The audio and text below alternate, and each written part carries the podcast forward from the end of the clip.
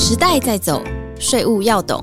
EY 税务轻松聊，剖析台湾最新税务法规，探索国际税务脉动。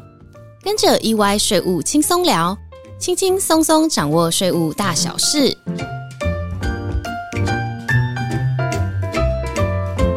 嗨，大家好，欢迎来到 EY 税务轻松聊，我是安永联合会计师事务所税务服务部资深协理赖怡如。大家好，我是职业会计师杨建华。建华，想不到一眨眼，现在即将来到年底了耶，时间过得真的很快。不过啊，我相信你也有发现，从去年到今年，在台湾似乎发生了蛮多起并购案件，而且啊，也都是些耳熟能详的公司。那这部分，我相信现在正在收听我们节目的听众朋友们，应该时不时也常常在各大电视媒体或者是报章杂志看到公司间并购的消息。像我个人印象比较深刻的，就有金控并购人寿、银行并购银行的销金业务、电信业间的合并、大型通路之间的收购等等。可以看到，同产业间相互并购这两年，在台湾可说是相当的蓬勃发展。是的，一如你刚才提到的，也是我有观察到的一个现象，哈。在二零二零年到二零二一年，其实全球的这个并购交易数量其实是下滑的，但是在台湾并购交易的案件数量反而是相对的正成长。那我想主要的原因还是台湾低利率政策环境之下，哈，企业来说这个资金取得成本比较低廉，然后资金就是比较丰沛，那使得这个并购市场还是比较活络，哈。也看到一些想要借由并购方式加强市场竞争力的，其中当然最受到瞩目就是近期有一个银行并购另外一家银行的台湾销金业务了。那因为像这家银行啊，它在台湾累积了这么多年，应该是有蛮多国内信用卡用户的，所以说这个并购案会受到各界重视，其实也不意外。不过其实严格来说，这可能算是银行总部所做出的一个区域性决策来做的并购案件。那但是像其他刚才你提到说这个电信业之间的并购啊，这个就比较像我们是传统所讲的大并小。那预期就是说并购后可以产生相当的中效，然后提高市占率吼。不过今年虽然听到比较多的大型并购案件，好像都是同产业之间的并购，但其实不同产业之间的也是可以进行并购的。但是由于跨产业的并购考验的是这个企业并购后的整并能力，这个门槛是比较高，所以。大部分的企业并购时，候，除非是有特殊的考量了，否则还是会以同产业的并购为优先。讲到这边，听众朋友可能会好奇，除了并购后产生的中效之外，那在税务上究竟有什么样的好处及应该注意的事项呢？这部分我们待会也会跟大家慢慢聊一聊。没有错，我想现在可能有些听众会觉得，呃，并购这一题离我们好遥远，应该说不是一般人日常会随时了解跟碰触到的议题。所以今天我们将会从税务的角度出发啊，首先呢，以一个简单的例子，让大家对并购行为背后的目的呢有个粗浅的概念。好了，比如刚才提到的呃大型通路的收购，因为这家公司本身就是台湾的超市龙头，所以如果呃今天想要收购另一个相同产业的企业时，可以想见，为的可能就是对方在台湾所有的门市通路。那其他当然也包括了被并购公司名下可能所持有的不动产、动产，又或者是自有品牌等这些并购方在并购时主要会思考到的面向。那么在税务上考量的观点又会是什么呢？这个就要是从今天节目的重点——企业并购法来开始说起了。企业并购法自民国九十一年开始发布施行起。除了九十三年及一百零四年比较大幅度的修正外，最近一次修正则是今年六月十五日公布，即将在十二月十五日生效。那话说，企业在进行并购时，企业并购法可说是会被优先参考的一部法。其中一个重要原因在于，该法就并购的各个样态，像是合并、收购及分割等程序加以规范，并提供了租税相关的优惠措施。是的，企业并购法在今年进行了新增跟修正的部分条文。那这边很快帮大家再快速复习一下重点。第一个就是增进企业并购的效率，第二个就是提升保障股东的权益，第三个就是扩大弹性的这个租税措施。首先就是增进企业并购效率讲起，放宽了非对称式的合并的适用范围，就是大并小。也就是说，这个企业并购的存续公司所支付的对价总额没有超过净值的百分之二十，由董事会决议就可以了。加速企业并购时效。那第二，关于提升保障股东权益的部分，主要是为了回应大法官释字七百七十号，扩大参与并购股东的资讯请求权保障，还有扩大反对并购股东股份收买请求权的适用范围等等。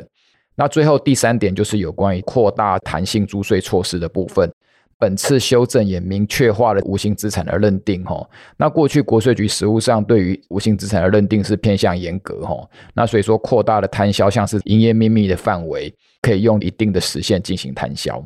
没错，建华，延续你刚才所提到的，这次修法除了扩大无形资产的范围，也明确化认定了原则。那现行企业并购出价所取得这无形资产，仅可以依所得税法第六十条规定项目来认列无形资产，包括了营业权、商标权、著作权、专利权及各种特许权利。而本次契并法新增的第四十条之一哦，是考量企业并购实务以及参考现行法律的一个项目，来扩大无形资产范围，新增集体电路电路布局权。植物品种权、渔业权、矿业权、水权、营业秘密、电脑软体等，因而并购实务上常见的企业所拥有的一些技术方法、具有合约的客户关系或者行销项目等哦，依照修正的说明，如果有符合这营业秘密法第二条的三个要件，即可以营业秘密来纳入本条的适用。这是修法的理由。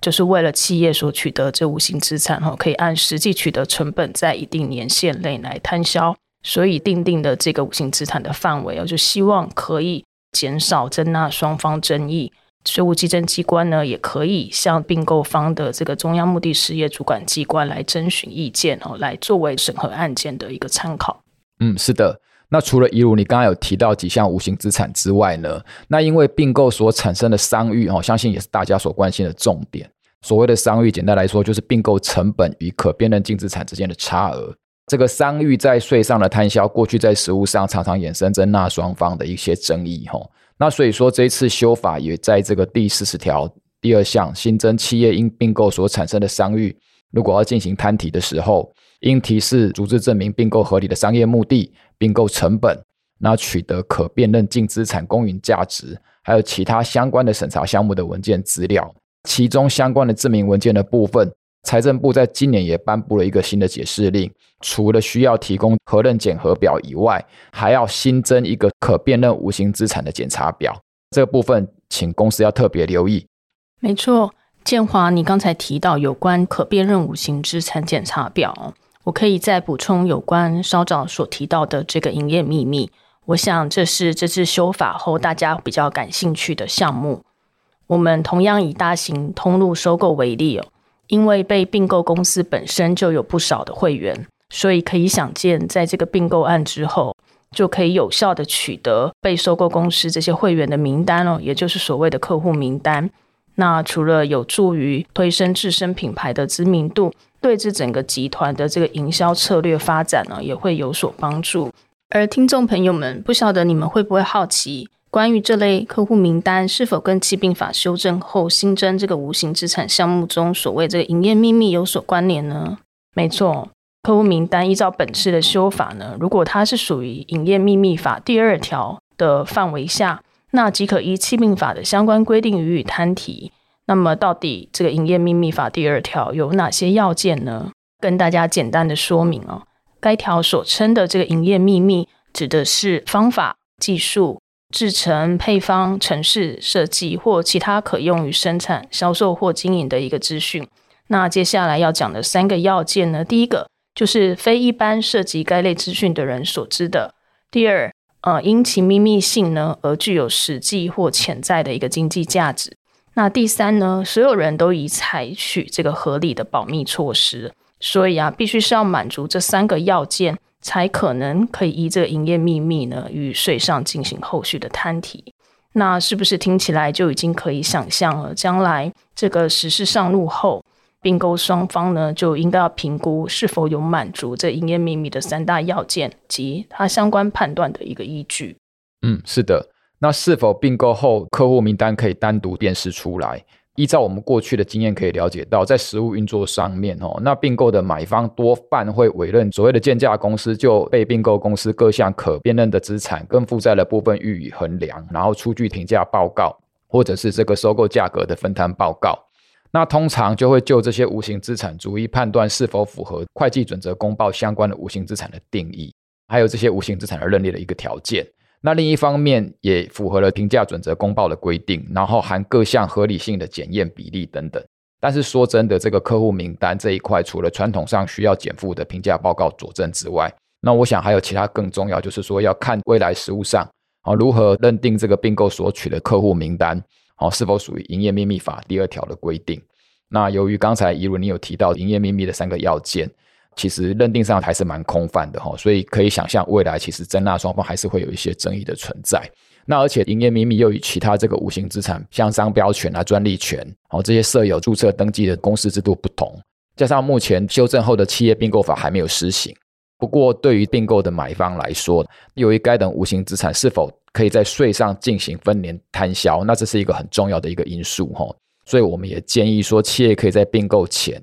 先以比较有系统的方式进行梳理这个并购交易的背景，还有企业现况等，建制营业秘密法的管理措施，然后去准备相关的文件来证明。那如此一来，就是可以比较避免未来国税局在这个认定上的一些税务争议。嗯，我也认同。嗯，往往可以看到企业在并购前，因为能够充分的备妥证明的文件，那导致日后呢跟税局产生蛮多的争议，那是蛮可惜的。那如果可以先委由专业人士进行初步的了解跟提供建议，那是非常有效，可以降低日后税务风险。嗯，是的，一如。那我们从节目开始到现在，也提了不少这个七并法这次修正的几个重要税务相关的项目哦。比如说，客户名单是否符合营业秘密法的相关定义？并购成本，还有可辨认净资产的差额商誉应该减负哪些证明文件？如果有符合这些要件的话，基本上可以在税上进行后续的摊销哈。不过最后，不知道一如你有没有发现，其实这是弃并法修正对于新创公司股东来说有一个蛮重要的事情呢。嗯，建华你提到的这点也是最后我们想跟听众所分享的。其实看到这支弃并法修法，对于新创公司的股东来说，也是有一个蛮有利的消息。那我们知道，由于新创事业的产业的特性，背后的股东大部分都是个人股东的身份哦。我们以并购方式之一的合并来说，在合并案中呢，这个合并消灭公司所取得的股份对价超过其全体股东的出资额，这时候呢，合并消灭公司的股东所获配超过该部分的金额。应该要视为是股利所得。那这一块，如果该股东的身份是国内个人的时候，那就要记录他的综合所得税来进行课税。等于说，这个人股东呢没有实际的现金入袋哦，但却需要缴税，影响了他并购的一个意愿。所以，本次弃并法的修法呢，就为了友善这个新创公司来进行并购，新增了第四十四条之一哦，就合并消灭公司的个人股东呢，他可以选择将这个股利所得全数去延缓到他取得的次年度的第三年起，来分三年平均课征所得税。所以啊，就是个人的股东身份不限于是国内股东哦，就对国外股东也是有适用的。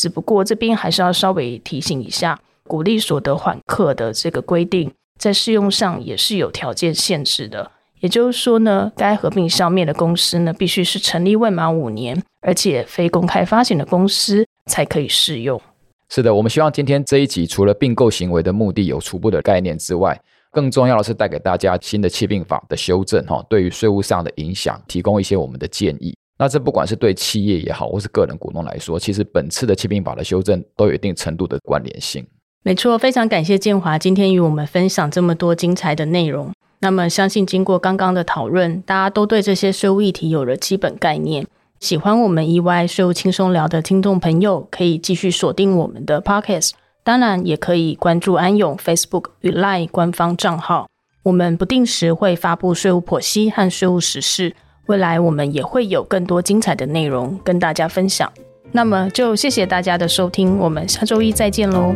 拜拜。